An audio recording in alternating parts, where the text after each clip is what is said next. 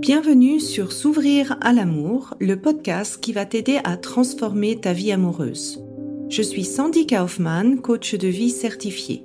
Sur ce podcast, je t'aide à comprendre et à changer tes mécanismes en amour afin de rencontrer la personne qui te correspond et construire une relation de couple épanouie. Tu y trouveras des réflexions, des exercices concrets tirés de mon activité de coach et de l'approche psycho-corporelle que je pratique, ainsi que des conversations inspirantes avec des experts ou des personnes comme toi et moi qui t'expliqueront leur chemin personnel pour s'ouvrir à l'amour.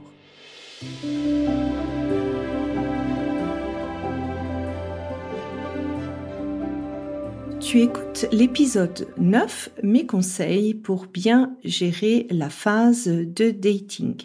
Alors que tu cherches à rencontrer des personnes dans la vraie vie ou via les sites de rencontres, tu peux sentir que tu as des fois euh, du mal à bien gérer les débuts, que ce soit en termes émotionnels ou bien tu peux sentir des fois cette espèce de doute où tu ne sais pas comment tu peux montrer euh, l'intérêt que tu as envers l'autre personne sans avoir l'impression de lui mettre le grimpin dessus ou bien euh, comment tu peux faire pour pas tout de suite te faire des films dans la tête et te projeter et voir vraiment euh, si cette personne elle est intéressée par toi ou pas. Donc j'avais eu envie de te donner euh, mes principaux conseils.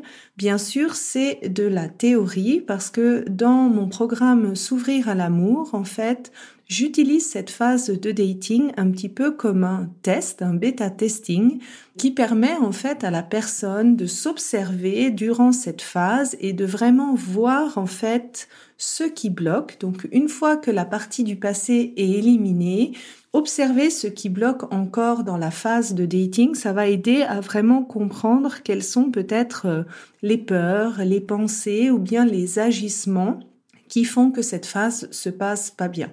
Donc là, euh, je vais pas pouvoir euh, adapter mon podcast à ton cas particulier, mais je vais essayer de te donner finalement mes conseils les plus généraux et j'espère que ça, ça va t'aider pour avancer dans ton dating personnel. Donc mon premier conseil, c'est de ne pas te faire de film avant que l'histoire n'ait vraiment commencé.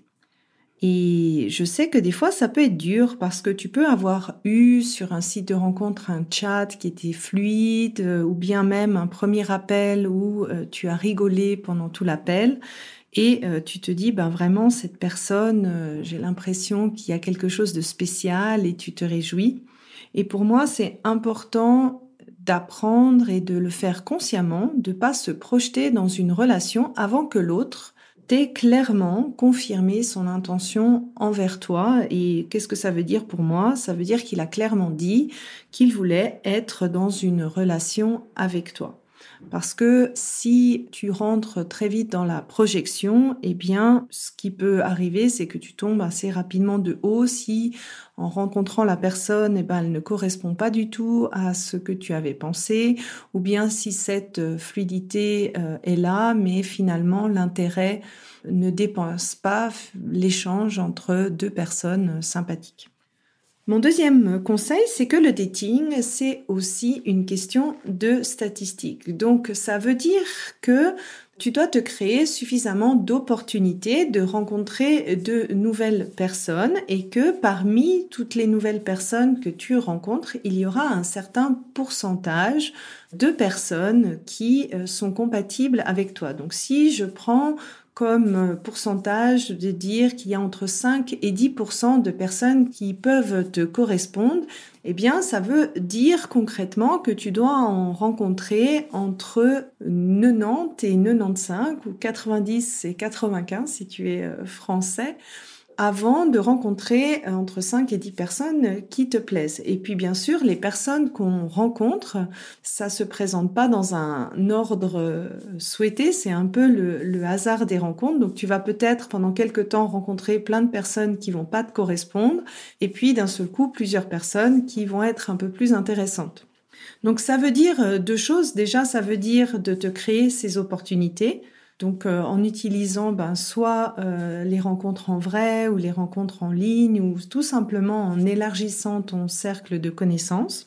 Et pour moi, la deuxième conséquence que ça a, c'est de ne pas te limiter à une personne quand euh, tu fais les deux, trois premiers rendez-vous, parce que sinon, ça va forcément rallonger ta phase de dating.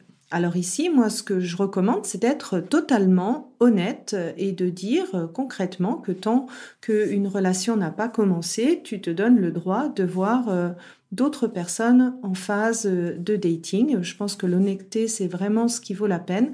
Et comme ça, ça te permettra de rencontrer un certain nombre de personnes et pas d'être bloqué sur euh, une personne et finalement de perdre énormément de temps.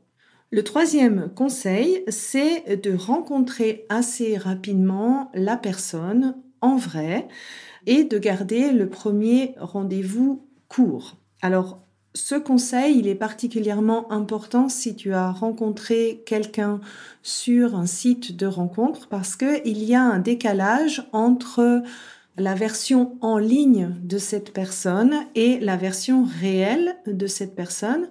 Et pourquoi une durée euh, courte? Eh ben, c'est parce que le premier rendez-vous, si tu vois vraiment que ça colle pas avec la personne ou qu'il y a un grand décalage avec euh, le profil euh, de la personne et comment elle vient, eh bien, tu n'es pas bloqué à rester très longtemps dans un rendez-vous où tu sais très clairement que ce n'est pas ce que tu veux comme partenaire dans ta vie. Le conseil suivant, c'est un petit peu l'opposé, c'est-à-dire de te donner aussi le droit de ne pas avoir un a priori trop rapide après un ou deux rendez-vous. Pas tout le monde est aussi à l'aise dans euh, ses premiers rendez-vous. Ça dépend un petit peu si tu es plutôt introverti, extraverti. Et donc pas tout le monde est aussi adroit dans cette phase-là. Et ce que moi je conseille, c'est de donner un peu la chance à l'autre personne de s'ouvrir un peu plus. Bien sûr, si tu vois vraiment que ça va pas, euh, ne pas insister, mais si tu ne vois pas des raisons euh, très concrètes euh, qui te dit que cette personne te convient pas, mais simplement peut-être que les, les premiers rendez-vous ne sont pas aussi fluides, c'est pas aussi entraînant ben de, de voir si ça, ça pourrait venir du caractère de la personne et si elle a peut-être besoin de un rendez-vous ou deux rendez-vous de plus pour arriver à être plus à l'aise avec toi. C'est aussi un moyen d'éviter en fait euh, d'avoir des regrets et d'être sûr de ne pas passer à côté d'une personne qui peut être vraiment intéressante pour toi. Mon conseil suivant, euh, c'est de repérer les red flags, un peu les signaux d'alerte quand tu euh, rencontres cette personne. Alors ils peuvent être multiples. Si tu as un, partenaire qui te parle de ses ex et qui te dit euh, constamment à quel point tous ses ex étaient nuls ou pas bien, et que de son point de vue, ben, il a rien, il ou elle a rien fait de faux, ben là, tu peux vraiment te, te poser la question si euh, il n'y aurait pas euh, ici un signal d'alerte ou bien si tu as la sensation que cette personne, en fait, elle impose beaucoup euh, ses choix et que tu as finalement peu de marge de manœuvre dans, tes propositions, ou bien que elle essaye un peu de te changer euh, en disant ah mais tu devrais mettre plus euh, tel et tel habit, ça te mettrait plus en valeur. Ça aussi, ça pourrait être un signal d'alerte. Ou bien si tu vois que la personne te dit quelque chose mais que ses actes ne reflètent pas du tout ce qu'elle dit. Ça, ça peut être aussi un critère. Et enfin, si tu as l'impression que tu dois souvent te justifier ou que tu te sens un peu restreint dans tes libertés, ça, c'est important de repérer ça le plus tôt possible pour t'éviter justement de, de, commencer ou de t'attacher à quelqu'un qui pourrait être éventuellement euh, toxique. Le conseil suivant, c'est d'apprendre à gérer l'attente et l'inconnu émotionnellement. Alors je sais que ça c'est le plus facile à dire en théorie, mais que dans la pratique ça demande de l'entraînement, mais c'est inévitable d'avoir des moments où tu ne sais pas si l'autre est intéressé, d'avoir des moments où euh, l'autre ne répond pas à la vitesse que tu aimerais. Et là, ça te demande en fait de travailler vraiment sur euh, tes émotions, ton état d'esprit pour arriver à vivre cette attente de manière positive.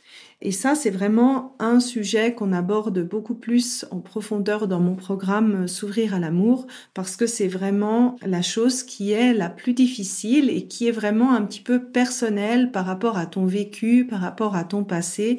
Pour certaines personnes, c'est plus facile que d'autres, ou pour euh, certaines personnes, c'est certaines situations qui sont euh, plus difficiles et ça, c'est vraiment à travailler au cas par cas. Mais si tu veux, d'une manière générale, ce que tu peux faire, c'est euh, de te dire que finalement, la personne qui va venir vers toi, qui va montrer son intérêt, eh bien, c'est ainsi euh, par ses actes et par la manière dont elle agit envers toi, tu sais ainsi que tu vas pouvoir évaluer si c'est la bonne personne pour toi ou pas et si vous êtes compatible. Le conseil suivant, c'est de ne pas seulement écouter ton sentiment d'attraction ou ces fameux papillons dans le ventre. Alors souvent, euh, je vois qu'il y a deux extrêmes. La personne qui va me dire, bah, moi, j'ai pas eu de, ces fameux papillons. Donc ça veut dire automatiquement que cette personne, elle n'est pas faite pour moi. Et ça, des fois, c'est faux parce que ce sentiment d'attraction, il peut augmenter gentiment avec le temps. Ou bien la situation inverse, si tu te dis, ah bah cette personne m'attire, donc ça veut dire que c'est la bonne personne pour moi. Et ça aussi, je pense personnellement que c'est une erreur parce que ce sentiment d'attraction, il est déjà de 1 influencé par tes schémas amoureux. Donc si tu as eu la tendance à répéter certains schémas amoureux, tu vas être attiré par les personnes qui vont te faire répéter ce même schéma. Et puis ce sentiment d'attraction, en fait, ça confirme pas si la personne est dans la même phase de vie que toi, si la personne elle est compatible avec toi en termes de mode de vie, si la personne recherche la même chose que toi euh, dans la vie. Et donc pour moi, mon conseil ici, c'est de rajouter un choix avec la tête et de vraiment utiliser la tête son cœur et bien sûr, pour le cœur, ben, la partie la plus importante, ça va être de changer euh, ces fameux schémas amoureux. Ça, je te laisserai écouter l'épisode 3 pour faire le choix de ton partenaire. Et dans le programme, en fait, s'ouvrir à l'amour, j'ai créé ce que j'appelle ce journal du dating qui permet de plus conscientiser euh, le choix et de pas tout remettre le choix à ces fameux euh, papillons dans le ventre. Le conseil suivant, c'est euh, de garder finalement un bon équilibre entre la recherche d'un partenaire et ton équilibre de vie. Souvent, j'ai pu remarquer qu'il y avait un peu des extrêmes opposés, donc soit la personne n'investit pas assez de son temps pour rechercher quelqu'un et donc, euh, ben forcément, ce que tu investis aujourd'hui te donne les résultats de demain. Donc, euh, si tu investis très très peu de ton temps, c'est un petit peu difficile aussi d'obtenir des résultats dans ce domaine. Ou bien l'extrême inverse, c'est-à-dire que la personne y concentre toute son énergie et comme euh, je l'ai dit plus tôt, c'est aussi une question de rencontrer suffisamment de gens. Au bout de quelques mois, si la personne ne rencontre pas des gens et que c'est pas intéressant, ben il y a une grosse frustration, presque un dégoût, un ras-le-bol, ce qui fait que du coup, eh bien, on arrête totalement et à nouveau, ça, ça n'aide pas pour rencontrer la bonne personne. Et donc, moi, ma recommandation, c'est vraiment de garder un équilibre entre sa vie personnelle et le temps qu'on dédie à la recherche de partenaires. Et pour donner un ordre d'idée, je dis toujours, ben, combien de fois tu aimerais voir euh, ton partenaire en début de relation? Et euh, si tu dis, ben, je sais pas, deux jours par semaine, deux fois par semaine, eh ben, d'investir exactement ce même temps dans la recherche d'un partenaire euh, potentiel. Le conseil suivant, c'est un peu de changer ta perspective. Donc tu fais des rencontres pas dans le but de plaire, mais aussi dans le but de toi choisir un partenaire qui te correspond. Alors ça peut te paraître super euh, simpliste, mais en changeant en fait cette perspective, tu vas voir que ça a un grand impact sur la manière dont tu vas te comporter lors des rendez-vous. Parce que tu vas pas être dans le but de séduire et de plaire l'autre, tu vas être plutôt euh, toi-même, peut-être même sans jeu de, de séduction. Et en même temps, tu vas être dans l'observation de l'autre pour vérifier si l'autre peut potentiellement être un bon choix pour toi.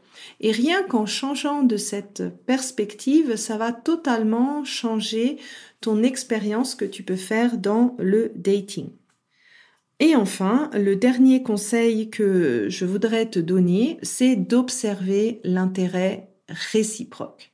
C'est pas parce que tu rencontres une personne bien qu'elle est idéale pour toi. La personne, en fait, tu vas voir si elle a envie d'aller plus loin avec toi grâce aux actions et à l'intérêt qu'elle te montre. Donc par le fait d'avoir envie de te voir, avoir envie de te revoir, etc. Et donc ici, c'est important de regarder de ça, de regarder euh, les actions de l'autre pour euh, te confirmer euh, son intérêt ou pas et s'il est réciproque ou pas. Alors j'espère que ces différents conseils t'auront donné quelques pistes. Ça me ferait plaisir de partager sur Instagram bah, le conseil qui t'a le plus aidé ou qui t'a le plus ouvert les yeux. Et comme ça, on peut continuer notre discussion euh, sur ce réseau et je me réjouis du prochain épisode avec toi. J'espère que cet épisode t'a plu et aura été source de réflexion pour toi. Pour continuer d'échanger, rejoins-moi sur Instagram via Sandy Kaufman Love Coach et n'hésite pas à me partager en commentaire ce qui t'a aidé dans cet épisode. Et enfin, si tu es prête à t'ouvrir à l'amour et à transformer ta vie amoureuse, je t'invite à rejoindre mon programme de coaching S'ouvrir à l'amour. Tous les détails se trouvent sur mon site sandykaufman.ch. Et n'oublie pas, il n'y a que tes peurs qui te séparent de l'amour.